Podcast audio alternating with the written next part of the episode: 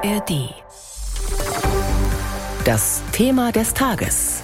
Ein Podcast von BR24. In dreieinhalb Wochen ist Landtagswahl in Bayern und ganz oben auf der Liste der Themen, um die sich die neue Staatsregierung vorrangig kümmern sollte, sehen die Wähler die Zuwanderung. Das zeigt der neue BR Bayern Trend. Tatsache ist, die Zahl der Asylanträge ist zuletzt deutlich gestiegen. Für Städte und Gemeinden in Bayern ist es vor allem eine Herausforderung, den Migranten schlicht ein Dach über dem Kopf zu schaffen. Die Landrätin des Landkreises Ostallgäu, Rita Zinnecker von der CSU, sagte im BR24-Interview, wir kommen wieder an die Grenzen der Unterbringungsmöglichkeiten. Aktuell haben wir in unserer Notunterkunft, die wir als Landkreis eingerichtet haben, auch die Situation, dass die mittlerweile voll läuft. So dass ich schon in Sorge bin, wie es weitergeht. Und ich möchte nicht, wenn es vermeidbar ist, wieder auf Turnhallen zurückgreifen. Also für mich gilt da ganz klar der Appell an die Bundesregierung, der dringende Geld alleine reicht nicht mehr für viele Dinge, die wir jetzt brauchen. Wir können vieles mit Geld machen, sondern wir brauchen eine ganz schnelle und handfeste Entlastung. Wir brauchen eine Begrenzung der Zuweisungen. Und wir haben ja im Allgäu die Situation, dass die Bundeswehr Räumlichkeiten hat, die wir aber nicht äh, nutzen können auf der einen Seite oder es wäre höchste Zeit, dass mehr staatliche Aufnahmeeinrichtungen zentral eingerichtet werden auf Bundesebene, wo man dann auch die Verfahren möglichst schnell abwickelt, bevor man die Menschen im ganzen Land verteilt. Ähnlich angespannt ist die Situation im Landkreis Regensburg. Neuen Wohnraum zu finden wird laut Landrätin Tanja Schweiger von den Freien Wählern immer schwieriger. Wir haben einfach einen permanenten Zuwachs. Wir bekommen ja alle zwei Wochen einen Bus mit Menschen über die Regierung organisiert oder zugestellt. Und unsere Aufgabe ist es als Landkreis, ausreichend Wohnraum und Unterbringungskapazitäten zu schaffen. Das ist jetzt was, was wir seit einem Jahr in einem sehr, sehr angestrengten Modus machen, einen Vierteljahre. Und ähm, erschwerend für uns ist einfach, dass kein Ende in Sicht ist beim Zustrom und dass es natürlich immer, immer schwieriger wird, neuen Wohnraum zu akquirieren im Landkreis Regensburg.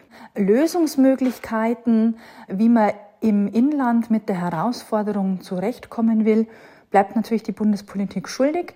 Mit dieser großen Anzahl an Asylbewerbern, die wir mittlerweile im Land haben, brauchen wir andere Strukturen. Wir können nicht mehr mit den Strukturen, die wir 2015 hatten, weiterarbeiten, weil wir heute ein Vielfaches ähm, von Menschen bei uns haben wie damals. Sagt die Regensburger Landrätin Tanja Schweiger, die Lebensgefährtin von Vizeministerpräsident Hubert Aiwanger. Was macht man jetzt in dieser Situation? Darüber spreche ich mit der Migrationsforscherin Petra Bendel von der Universität Erlangen-Nürnberg. Guten Morgen. Guten Morgen. Frau Bendel, wir haben schon gehört, andere Strukturen werden gefordert. Die Bundespolitik ist in der Pflicht. Was muss sich auf gesetzlicher Ebene ändern, um die Städte und Gemeinden zu entlasten? Ja, die Kommunen sind zweifellos mit der Versorgung dieser Menschen stark gefordert und vielerorts auch überfordert, wie wir gehört haben. Die Kommunen können erstens nicht genügend Aufnahmekapazitäten vorhalten, um solchen wiederkehrenden Spitzen in der Fluchtzuwanderung gerecht zu werden. Und es fehlt zweitens ähm, an Struktur, mit der sie nicht nur die Unterbringung, sondern müssen ja weiterdenken, die wichtige Integrationsarbeit vor Ort langfristig und zuverlässig institutionalisieren und finanzieren können. Es braucht also auch eine dauerhafte und verlässlichere Finanzierung dieser Aufgaben. Und das könnte man auch durchaus gesetzlich verankern. Und müsste das dann zentral koordiniert werden? Ähm, nicht notwendigerweise. Die Integrationsaufgaben sind ja bisher vor allem freiwillige Aufgaben. Und das stellt die Verantwortlichen vor Ort vor schwierige Entscheidungen, ob nämlich zum Beispiel Kosten für Integrationsleistungen oder die Abstellung von Personal zur Koordination der Teilhabe an Bildung, Arbeit, Wohnen, ganz wichtig, ne, und Gesundheit denn überhaupt gerechtfertigt werden können. Wann kann ich denn Personal wo einsetzen? Und das ist besonders wichtig, wenn wir eben mehrere Krisen gleichzeitig haben, ne, wie etwa die Corona-Pandemie oder steigende Energiekosten. Also da müsste man prüfen, ob dauerhaft und verlässlich die Kommunen durch Bund und Länder unterstützt werden können, also ob die Aufgaben der Integration verpflichtend gestaltet werden können, damit letztlich auch die Finanzen verlässlicher fließen. Also sozusagen eine kommunale Pflichtaufgabe. Da haben Sie und andere Wissenschaftler ja Bund und mhm. Länder aufgerufen, das zu prüfen, ob man das zu einer kommunalen Pflichtaufgabe macht. Konkret heißt es dann für die Kommunen? Ja, wir prüfen das selbst in einer Studie, die wir gerade in, an der FAU Erlangen-Nürnberg zusammen mit der Uni Hildesheim machen. dass eine Reihe von Aufgaben sind ja bereits verpflichtend für die Kommunen in der Integration, wie etwa die Kita-Unterbringung. Andere Aufgaben, zum Beispiel wie Projekte der Arbeitsmarktintegration, dann der Auszug äh, aus den Erstaufnahmeeinrichtungen und die Teilhabe am Wohnen für die untergebrachten Personen, das sind freiwillige Aufgaben. Und viele Kommunen bieten außerdem Beratungsangebote an für Neuzugewanderte, manche auch zusätzliche Sprachkurse. Und wenn es jetzt zu anderen Belastungen der Kommunen kommt, dann werden gerade diese Aufgaben zurückgefahren. Personal wird in andere Bereiche gebunden, wie etwa bei der Corona-Krise gingen die dann in den Gesundheitsbereich oder ganze Organisationseinheiten werden ganz aufgelöst. Und das heißt, dass solche Strukturen immer wieder neu aufgebaut werden müssen. Und schließlich führt diese Freiwilligkeit von Aufgaben auch dazu, dazu, dass Integrationsarbeit äh, je nach Ressourcen in den Kommunen auch ganz unterschiedlich wahrgenommen wird, dass es also für die Zugewanderten einer mhm. Lotterie gleichkommt, in welcher Kommune sie landen. Und wenn man jetzt prüft, äh, ob es Sinn macht, diese Aufgaben zur Pflichtaufgabe zu machen, dann würde man eben damit die Hoffnung verbinden, äh, sie dauerhaft finanzierbar zu machen und auch dem aktuellen Flickenteppich in der Versorgung von Geflüchteten entgegenzuwirken. Das ist aber sicher kein Allheilmittel. Mhm. Sie haben vorhin auch auch schon gesprochen von den Spitzen, die sich ja immer wieder ergeben, die auch so schwer zu kontrollieren sind. Wie könnte man denn dann insgesamt die Verteilung von Schutzsuchenden anders regeln, um sowas vielleicht auch abzufedern? Ja, die Verteilung von Schutzsuchen ist insofern auch wichtig als kommunale Flüchtlingsaufgabe natürlich auch über den anschließenden Integrationsprozess ein Stück weit Auskunft gibt und schon den Grundstein dazu legt.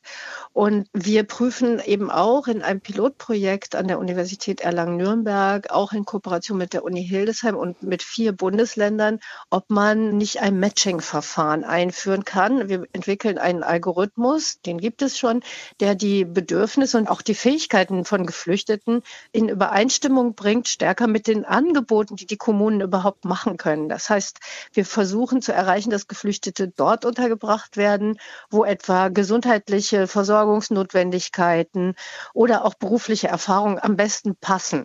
Und wir denken, dass Integration dann schneller verläuft, wenn die Verteilung passgenauer funktioniert, etwa über ein algorithmusgestütztes Verfahren. Mhm. Insgesamt ist es für die Kommunen, auch wenn Sie jetzt sagen, man entwickelt so Verfahren, wo man das besser anpasst, ist es für die Kommunen überhaupt zu schaffen?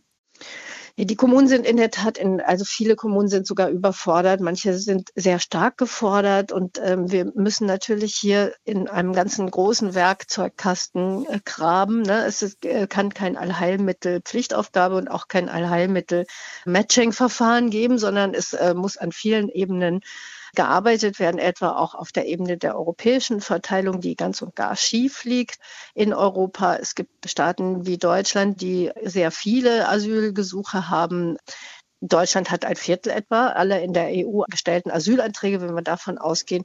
Und besonders belastet sind eben auch Staaten an den Außengrenzen, die zunächst mal die Personen aufnehmen, wie Italien oder Griechenland. Und andere Mitgliedstaaten machen sich einen schlanken Fuß.